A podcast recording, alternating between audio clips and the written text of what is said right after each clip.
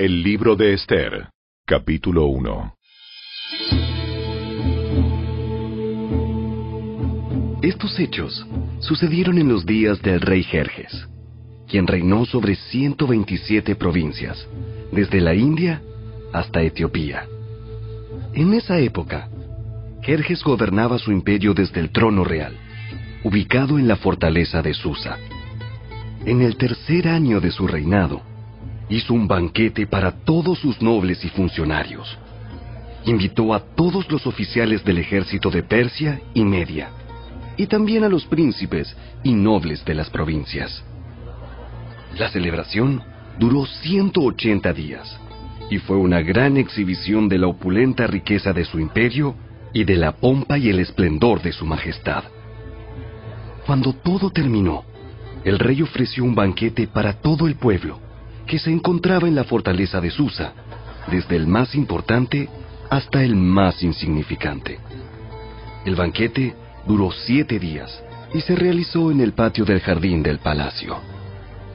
El patio estaba elegantemente decorado con cortinas de algodón blanco y colgantes azules, sostenidos con cuerdas de lino y cintas de color púrpura que pasaban por anillos de plata incrustados en columnas de mármol. Había divanes de oro y de plata sobre un piso de mosaicos de cuarzo, mármol, nácar y otras piedras costosas. Las bebidas se servían en copas de oro de distintos diseños y había vino real en abundancia, lo cual reflejaba la generosidad del rey. Por decreto del rey, no había límite de consumo, porque el rey había dado instrucciones a todos los empleados del palacio de que sirvieran a cada hombre cuanto quisieran. Al mismo tiempo, la reina Basti hizo un banquete para las mujeres en el palacio real del rey Jerjes. Al séptimo día de la fiesta, cuando el rey Jerjes estaba muy alegre a causa del vino, les ordenó a los siete eunucos que lo servían, Meumán, Vista, Carbona, Victa, Abacta, Cetar y Carcas, que le trajeran a la reina Basti con la corona real en la cabeza. Quería que los nobles y los demás hombres contemplaran su belleza, porque era una mujer sumamente hermosa. Pero cuando le comunicaron la orden del rey a la reina Basti, ella se negó a ir. Esa respuesta enfureció al rey y lo hizo arder de enojo. Entonces, el rey consultó de inmediato con sus sabios consejeros, quienes conocían todas las leyes y costumbres persas, porque siempre les pedía consejo. Sus nombres eran Carcena, Cetar, Admata, Tarsis, Meres, Marcena y Memucán, siete nobles de Persia y Media. Esos hombres se reunían frecuentemente con el rey y ocupaban los cargos más altos del imperio. ¿Qué debe hacerse con la reina Basti? ¿Qué sanción impone la ley para una reina que se niega a obedecer las órdenes que el rey le envía debidamente por medio de sus eunucos? Memucán contestó al rey y a los nobles. La reina Basti ofendió no solo al rey, sino también a cada noble y ciudadano del imperio. Ahora, en todas partes, las mujeres comenzarán a despreciar a sus maridos cuando se enteren de que la reina Basti se negó a presentarse ante el rey. Antes de que termine este día, las esposas de todos los nobles del rey en toda Persia y Media oirán lo que hizo la reina y empezarán a tratar a sus maridos de la misma manera. Nada pondrá fin a su desprecio y enojo. Así que, si al rey le agrada, sugerimos que emita un decreto por escrito, una ley de los persas y los medos que no pueda ser revocada. Debería ordenar que la reina Basti sea excluida para siempre de la presencia del rey Jerjes y que el rey elija otra reina más digna que ella. Cuando se publique este decreto en todo el vasto imperio del rey, los maridos de todas partes, sea cual fuere su rango, recibirán el respeto que merecen de parte de sus esposas. El rey y sus nobles Consideraron que esa propuesta tenía sentido, así que el rey siguió el consejo de Memucán. Envió cartas por todo el imperio, a cada provincia en su propio sistema de escritura y en su propio idioma, proclamando que todo hombre debía ser jefe en su propia casa y decir lo que le viniera en gana.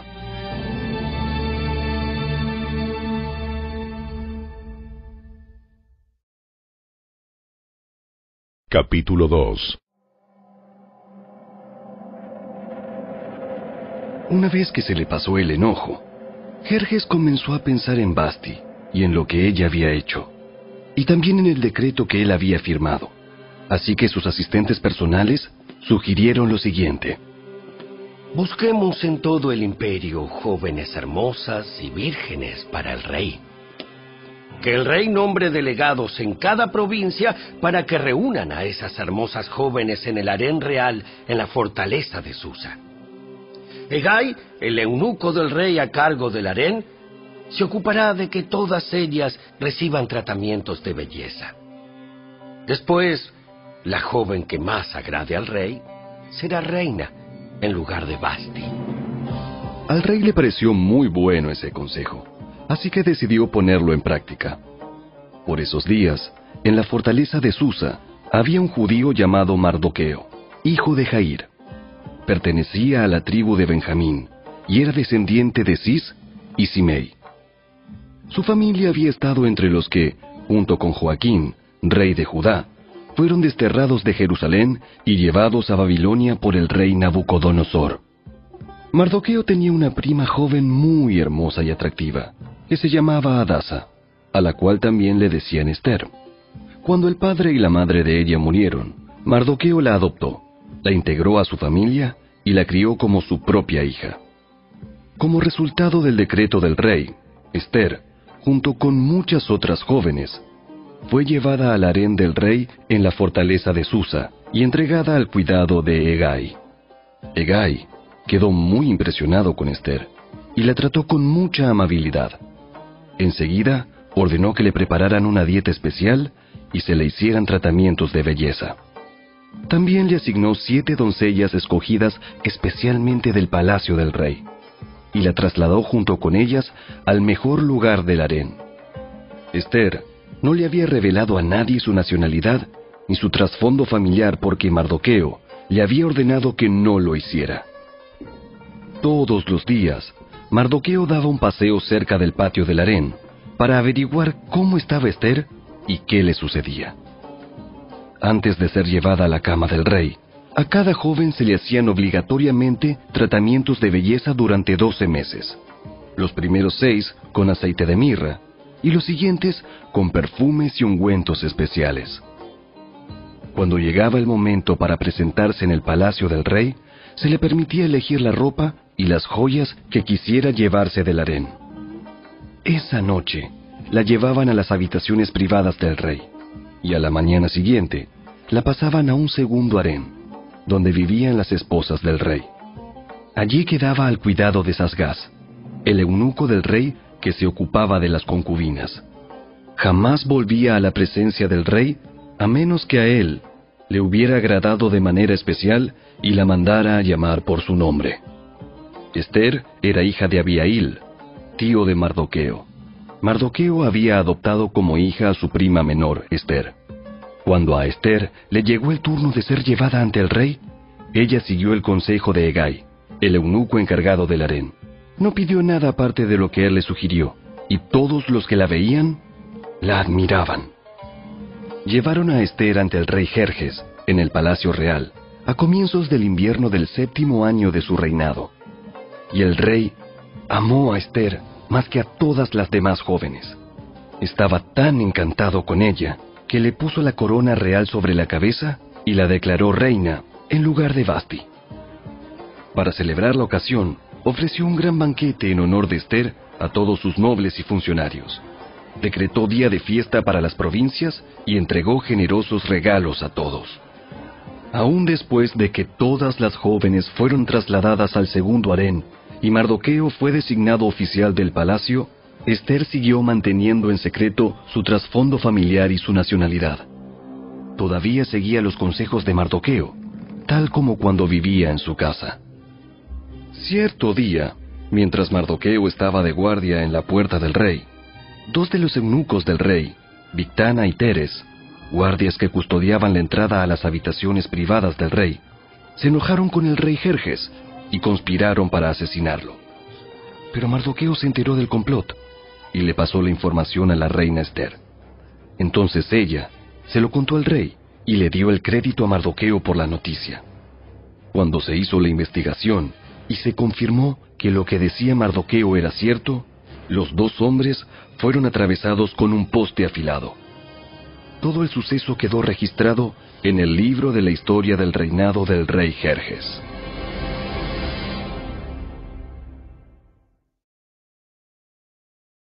Capítulo 3 Tiempo después, el rey Jerjes ascendió a Amán, hijo de Amedata el Agageo. Lo puso por encima de todos los demás nobles y lo convirtió en el funcionario más poderoso del imperio. Todos los funcionarios del rey se inclinaban ante Amán en señal de respeto cada vez que él pasaba porque el rey lo había ordenado. Pero Mardoqueo se negó a inclinarse ante él o a rendirle homenaje. Entonces, los funcionarios del palacio, que estaban a la puerta del rey, le preguntaron a Mardoqueo, ¿Por qué desobedeces, la orden del rey? Todos los días le hablaban de lo mismo, pero aún así, él se negaba a cumplir la orden. Entonces le informaron a Amán para saber si él toleraría la conducta de Mardoqueo, ya que Mardoqueo les había dicho que era judío. Cuando Amán vio que Mardoqueo no se inclinaba ante él, ni le rendía homenaje, se llenó de furia. Como se había enterado de la nacionalidad de Mardoqueo, decidió que no bastaba con matar solamente a él. Entonces, buscó la forma de destruir a todos los judíos a lo largo y ancho del imperio de Jerjes. Así que, en el mes de abril, durante el año 12 del reinado de Jerjes, echaron el plan a suertes en presencia de Amán. Las suertes se llamaban Purim, a fin de determinar cuál era el mejor día y mes para llevar a cabo el plan. Se escogió el día 7 de marzo, casi un año después. Luego, Amán se acercó al rey Jerjes y le dijo, hay cierta raza dispersada por todas las provincias del imperio que se mantiene aislada de todas las demás. Tienen leyes diferentes de los demás pueblos y se niegan a obedecer las leyes del rey. Por lo tanto, no conviene a los intereses del rey que ese pueblo siga con vida. Si al rey le agrada, emita un decreto para destruirlos y yo donaré diez mil bolsas grandes de plata a los administradores del imperio para que los depositen en la tesorería del reino. El rey estuvo de acuerdo, y para confirmar su decisión, se quitó del dedo el anillo con su sello oficial y se lo entregó a Amán, hijo de Amedata el Agageo, el enemigo de los judíos. El rey dijo, Tanto el dinero como el pueblo son tuyos, para que hagas con ellos lo que mejor te parezca. Así que, el 17 de abril, citaron a los secretarios del rey y se escribió un decreto tal como lo dictó Amán. Lo enviaron a los funcionarios del rey de más alta posición, a los gobernadores y a los nobles de cada provincia en sus propios sistemas de escritura y en sus propios idiomas. El decreto se redactó en nombre del rey Jerjes y fue sellado con el anillo del rey se enviaron comunicados a todas las provincias del imperio mediante mensajeros veloces, con orden de matar, masacrar y aniquilar a todos los judíos, jóvenes y ancianos, incluso las mujeres y los niños, en un solo día. El plan estaba programado para el 7 de marzo del año siguiente. Las pertenencias de los judíos serían entregadas a los que los mataran una copia del decreto debía emitirse como ley en cada provincia y proclamarse a todos los pueblos, a fin de que estuvieran preparados para cumplir con su deber el día señalado. Por orden del rey, se despachó el decreto mediante mensajeros veloces y también se proclamó en la fortaleza de Susa. Luego, El rey y Emán se sentaron a beber. Pero la ciudad de Susa entró en confusión.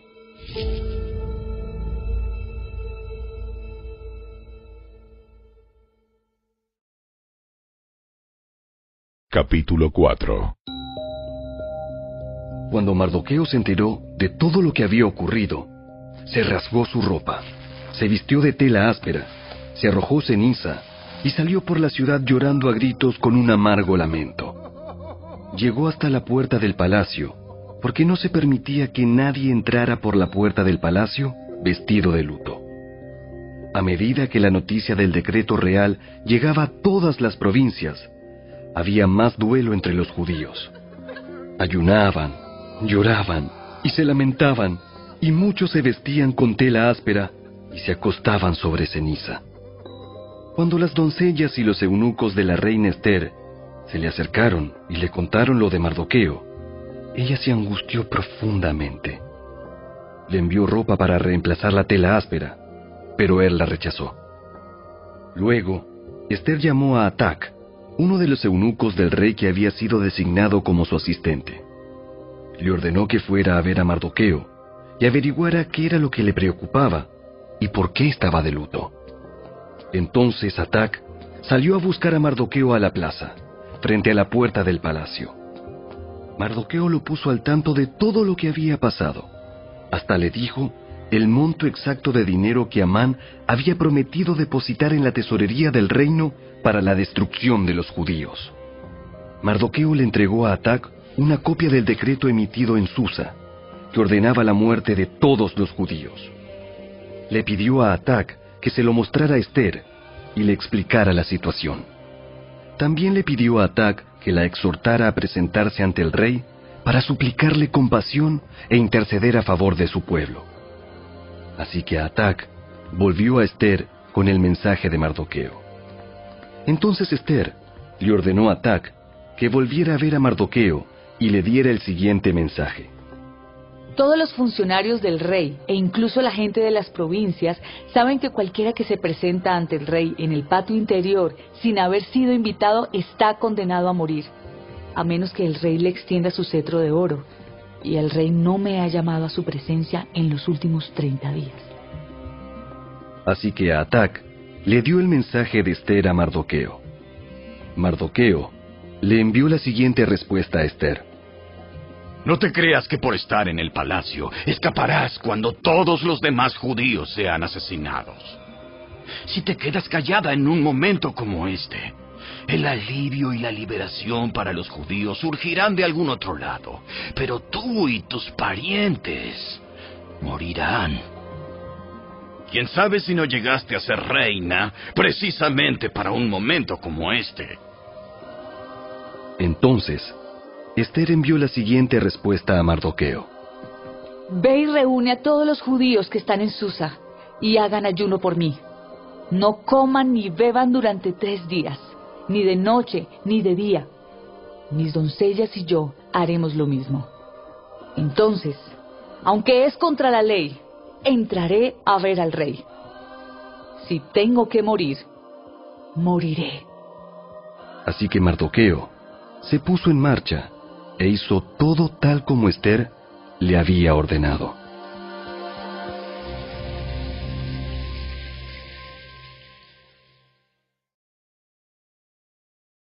Capítulo 5 Al tercer día del ayuno, Esther se puso las vestiduras reales y entró en el patio del interior del palacio, que daba justo enfrente a la sala del rey. El rey estaba sentado en su trono real, mirando hacia la entrada. Cuando vio a la reina Esther de pie en el patio interior, ella logró el favor del rey y él le extendió el cetro de oro. Entonces Esther se acercó y tocó la punta del cetro. Entonces el rey le preguntó, ¿Qué deseas, reina Esther? ¿Cuál es tu petición?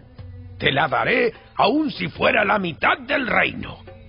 Y Esther contestó, Si al rey le agrada, venga el rey con Amán hoy al banquete que preparé para el rey. El rey se dirigió a sus asistentes y dijo, Díganle a Amán que venga deprisa a un banquete, como lo ha solicitado Esther. Así que el rey y Amán fueron al banquete preparado por Esther.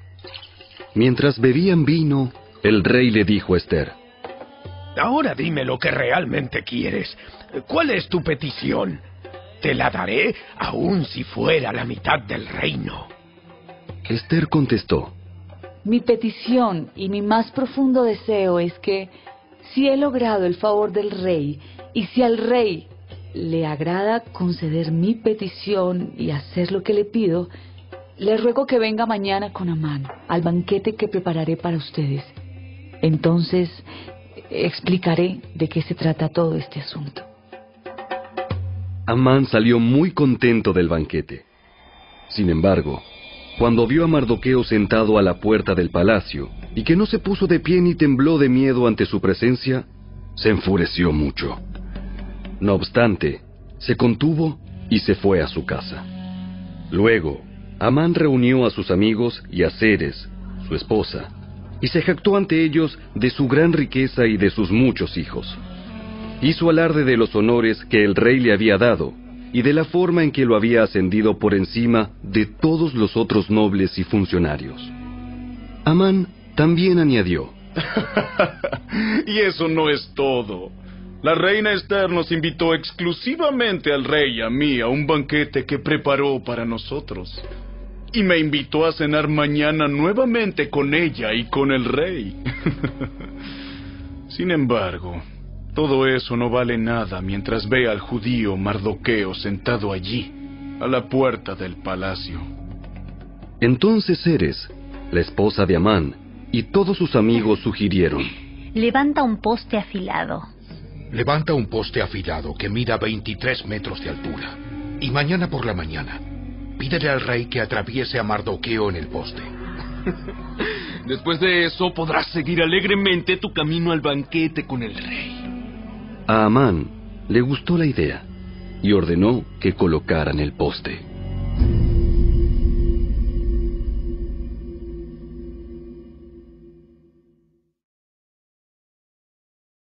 Capítulo 6 Esa noche, el rey no podía dormir. Entonces ordenó a un asistente que le trajera el libro de la historia de su reino para que se lo leyeran.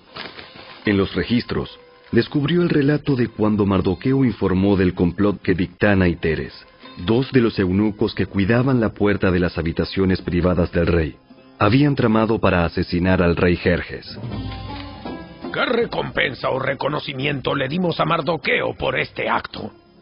Sus asistentes contestaron, Nunca se ha hecho nada. ¿Quién está en el patio exterior? Resulta que Amán acababa de llegar al patio exterior del palacio para pedirle al rey que atravesara a Mardoqueo en el poste que había preparado. Entonces, los asistentes contestaron al rey.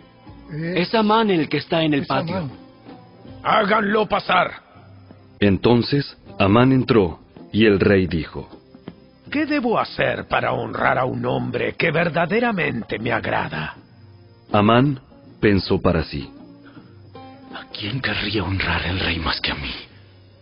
Así que contestó, Si el rey desea honrar a alguien, debería sacar uno de los mantos reales que haya usado el rey y también un caballo que el propio rey haya montado. Uno que tenga un emblema real en la frente. Que el manto y el caballo sean entregados a uno de los funcionarios más nobles del rey y que esta persona se asegure de que vistan con el manto real al hombre a quien el rey quiere honrar y lo paseen por la plaza de la ciudad en el caballo del rey.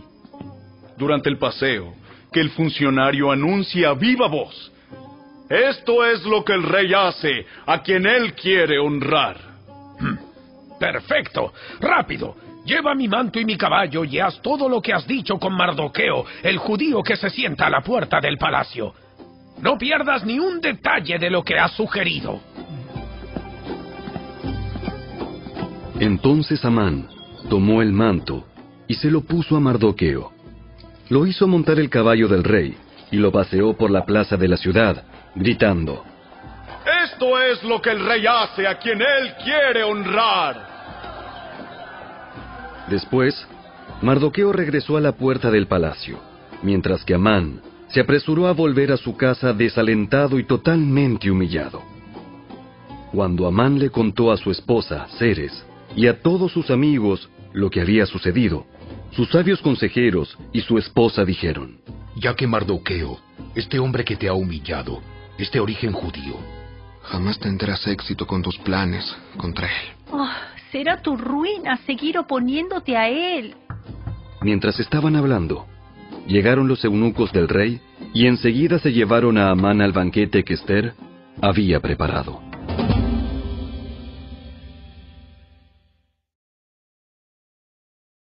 Capítulo 7 Entonces el rey y Amán fueron al banquete de la reina Esther. En esta segunda ocasión, mientras bebían vino, el rey volvió a decir a Esther, Dime lo que desees, reina Esther. ¿Cuál es tu petición? Yo te la daré, aun si fuera la mitad del reino. La reina Esther contestó, Si he logrado el favor del rey, y si al rey le agrada conceder mi petición, pido que mi vida y la vida de mi pueblo sean libradas de la muerte.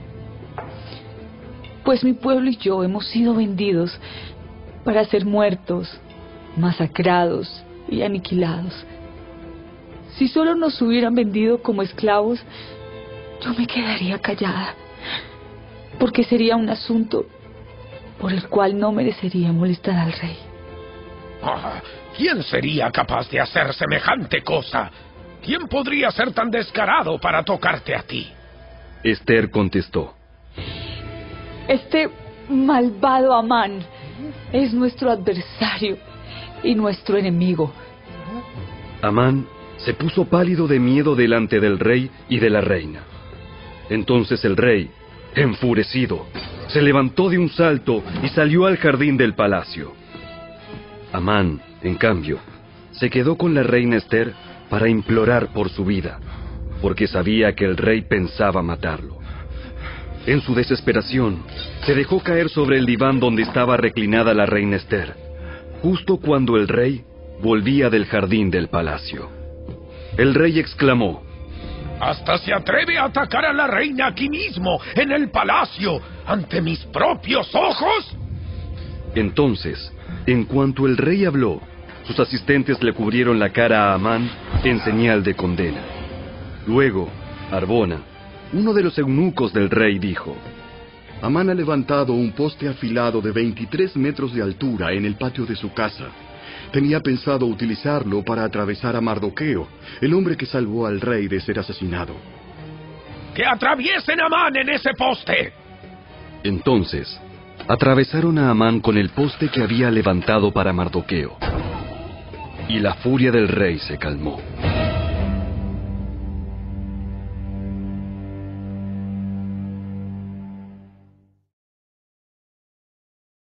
Capítulo 8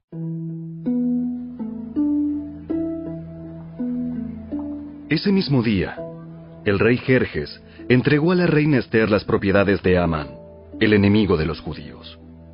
Luego, llevaron a Mardoqueo ante el rey, porque Esther le había contado al rey el parentesco que había entre ellos. El rey se quitó el anillo con su sello oficial, el cual había recuperado de Amán, y se lo dio a Mardoqueo. Y Esther nombró a Mardoqueo como encargado de las propiedades de Amán. Luego Esther volvió a presentarse ante el rey, cayó a sus pies y le suplicó con lágrimas que detuviera el plan siniestro que Amán, el agageo, había conspirado contra los judíos. Nuevamente el rey extendió su cetro de oro hacia Esther, de modo que ella se levantó y permaneció de pie delante de él.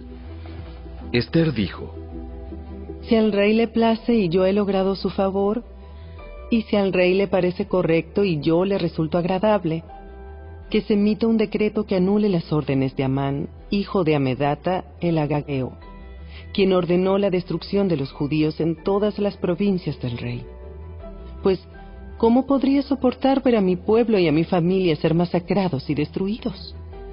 Entonces el rey Jerjes dijo a la reina Esther y a Mardoqueo, el judío, Le he dado a Esther las propiedades de Amán, a quien atravesaron en un poste porque trató de destruir a los judíos. Ahora envíen un mensaje a los judíos en nombre del rey, que exprese lo que ustedes quieran, y séllenlo con el anillo del rey. Sin embargo, recuerden que todo lo que ya se ha escrito en nombre del rey y lo que se ha sellado con su anillo jamás puede ser revocado. Así que, el 25 de junio, reunieron a los secretarios del rey y se escribió un decreto tal como Mardoqueo lo dictó. Lo enviaron a los judíos y a los funcionarios de más alta posición, a los gobernadores y a los nobles de las 127 provincias, que se extendían desde la India hasta Etiopía. Este decreto se escribió en los propios sistemas de escritura y en los propios idiomas de cada pueblo del imperio, incluido el de los judíos. El decreto se redactó en nombre del rey Jerjes y fue sellado con el anillo del rey. Mardoqueo envió los comunicados por medio de los mensajeros veloces, quienes montaban caballos rápidos, criados especialmente para el servicio del rey.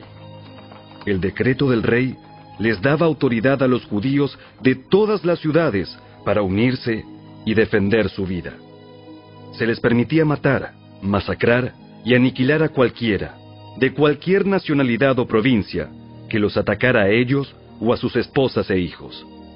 También podían apoderarse de los bienes de sus enemigos.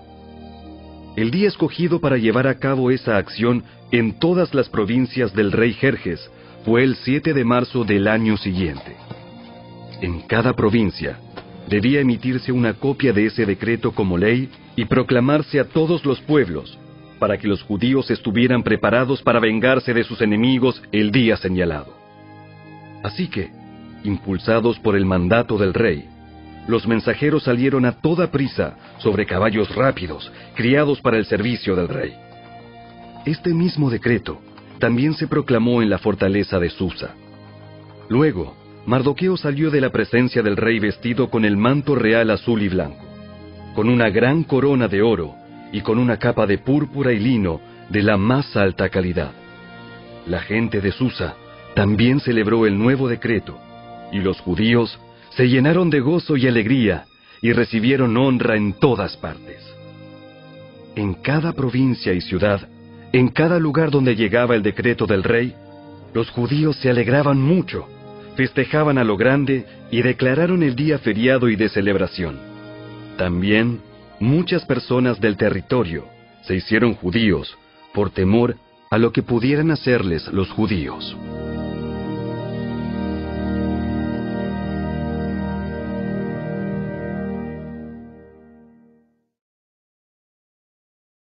Capítulo 9 Así que, el 7 de marzo, los dos decretos del rey entraron en vigencia. Ese día, los enemigos de los judíos tenían la esperanza de dominarlos, pero ocurrió todo lo contrario. Fueron los judíos quienes dominaron a sus enemigos. Los judíos se reunieron en sus ciudades, en todas las provincias del rey, para atacar a todo el que intentara hacerles daño. Pero nadie pudo hacerles frente porque todos les tenían miedo. Además, todos los nobles de las provincias, los funcionarios de más alta posición, los gobernadores y los funcionarios reales ayudaron a los judíos por temor a Mardoqueo, pues a Mardoqueo lo habían ascendido a un alto cargo en el palacio del rey y su fama se extendía por todas las provincias a medida que se hacía más y más poderoso. Así que, el día señalado, los judíos hirieron de muerte a sus enemigos a filo de espada. Mataron y aniquilaron a sus enemigos e hicieron lo que quisieron con quienes los odiaban. En la propia fortaleza de Susa, los judíos mataron a 500 hombres. También mataron a Parsandata, a Dalfón, a Aspata, a Porata, a Adalía, a Aridata, a Parmasta, a Arisai, a Aridai y a Baisata, los diez hijos de Amán, hijo de Amedata, el enemigo de los judíos, pero no se quedaron con ninguna de sus pertenencias. Ese mismo día, cuando se le informó al rey el número de muertos en la fortaleza de Susa, hizo llamar a la reina Esther y le dijo, Los judíos mataron a 500 hombres solo en la fortaleza de Susa, además de los diez hijos de Amán. Si aquí hicieron eso, ¿qué habrá pasado en el resto de las provincias? Ahora bien, ¿qué más quieres? Te será concedido. Dímelo y lo haré. Esther contestó, Si al rey le agrada que a los judíos de Susa se les dé permiso para hacer mañana lo que hicieron hoy, y que los cuerpos de los diez hijos de Amán sean atravesados en un poste. El rey estuvo de acuerdo, y el decreto se hizo público en Susa. Atravesaron los cuerpos de los diez hijos de Amán. Luego, el 8 de marzo, los judíos de Susa se reunieron y mataron a 300 hombres más. Y otra vez, tampoco se quedaron con ninguna de sus pertenencias. Mientras tanto, los demás judíos en todas las provincias del rey se reunieron para defender su vida. Quedaron aliviados de todos sus enemigos, al matar a 75 mil de los que los odiaban. Pero no se quedaron con ninguna de sus pertenencias. Eso ocurrió en todas las provincias el 7 de marzo, y el día 8 descansaron para celebrar su victoria con un día de fiesta y alegría. Los judíos de Susa mataron a sus enemigos el día 7 de marzo, continuaron el 8, y luego el día 9 descansaron, y lo designaron su día de fiesta y alegría. De manera que, hasta el día de hoy, los judíos del campo que viven en aldeas remotas celebran un día feriado anualmente en el día señalado a fines del invierno, en el cual se alegran y se mandan regalos de comida unos a otros. Mardoqueo registró esos acontecimientos y envió cartas a los judíos que vivían cerca y lejos, en todas las provincias del rey Jerjes, para motivarlos a celebrar cada año un festival durante esos dos días. Les dijo que debían celebrar esos días con alegría y festejos, obsequiándose porciones de comida unos a otros y haciendo regalos a los pobres. Ese festival conmemoraría el tiempo en que los judíos quedaron aliviados de sus enemigos, cuando su dolor se convirtió en alegría y su duelo en gozo. Así que los judíos aceptaron la propuesta de Mardoqueo y adoptaron esa costumbre anual. Amán, hijo de Amedata el Agageo, el enemigo de los judíos, había conspirado para aplastarlos y destruirlos en la fecha escogida al echar suertes. A las suertes se las llama Purim. Pero cuando Esther se presentó ante el rey, él emitió un decreto que causó que el plan siniestro de Amán se volviera en su contra. Y tanto Amán como sus hijos fueron atravesados en un poste afilado. Por eso la celebración se llama Purim, porque es la palabra que se empleaba antiguamente para la frase echar suertes. Por lo tanto, debido a la carta de Mardoqueo y a la experiencia que vivieron, los judíos de todo el reino se pusieron de acuerdo para iniciar esa tradición y pasarla a sus descendientes y a todos los que se hacían judíos. Declararon que jamás dejarían de celebrar cada año esos dos días prescritos en la fecha señalada. Esos días se recordarían y se mantendrían de generación en generación, y serían celebrados por cada familia en todas las provincias y ciudades del imperio. El festival de Purim nunca dejaría de celebrarse entre los judíos, ni se extinguiría de entre sus descendientes el recuerdo de lo ocurrido. Luego, la reina Esther, hija de Abiail, junto con Mardoqueo, el judío, escribieron otra carta en la cual la plena autoridad de la reina respaldaba la carta de Mardoqueo para establecer el festival de Purim. Se enviaron cartas con deseos de paz y seguridad a los judíos de las 127 provincias del imperio de Jerjes. Esas cartas establecían la celebración anual del festival de Purim en las fechas señaladas, como lo habían decretado el judío Mardoqueo y la reina Esther. El pueblo decidió celebrar el festival, de la misma manera que había decidido establecer el tiempo de ayuno y luto para sí y sus descendientes. Así que el mandato de Esther confirmó la costumbre del Purim, y todo quedó escrito en los registros.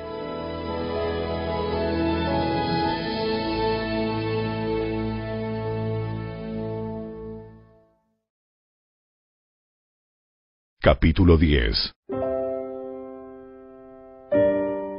El rey Jerjes impuso un tributo en todo su imperio incluso hasta las costas lejanas. Sus grandes logros y el relato completo de la grandeza de Mardoqueo, a quien el rey había ascendido, están registrados en el libro de la historia de los reyes de Media y Persia. Mardoqueo, el judío, llegó a ser primer ministro, segundo en mando después del propio rey Jerjes. Fue un hombre muy importante entre los judíos, de gran estima ante ellos, porque siguió actuando a favor de su pueblo y defendiendo el bienestar de todos sus descendientes.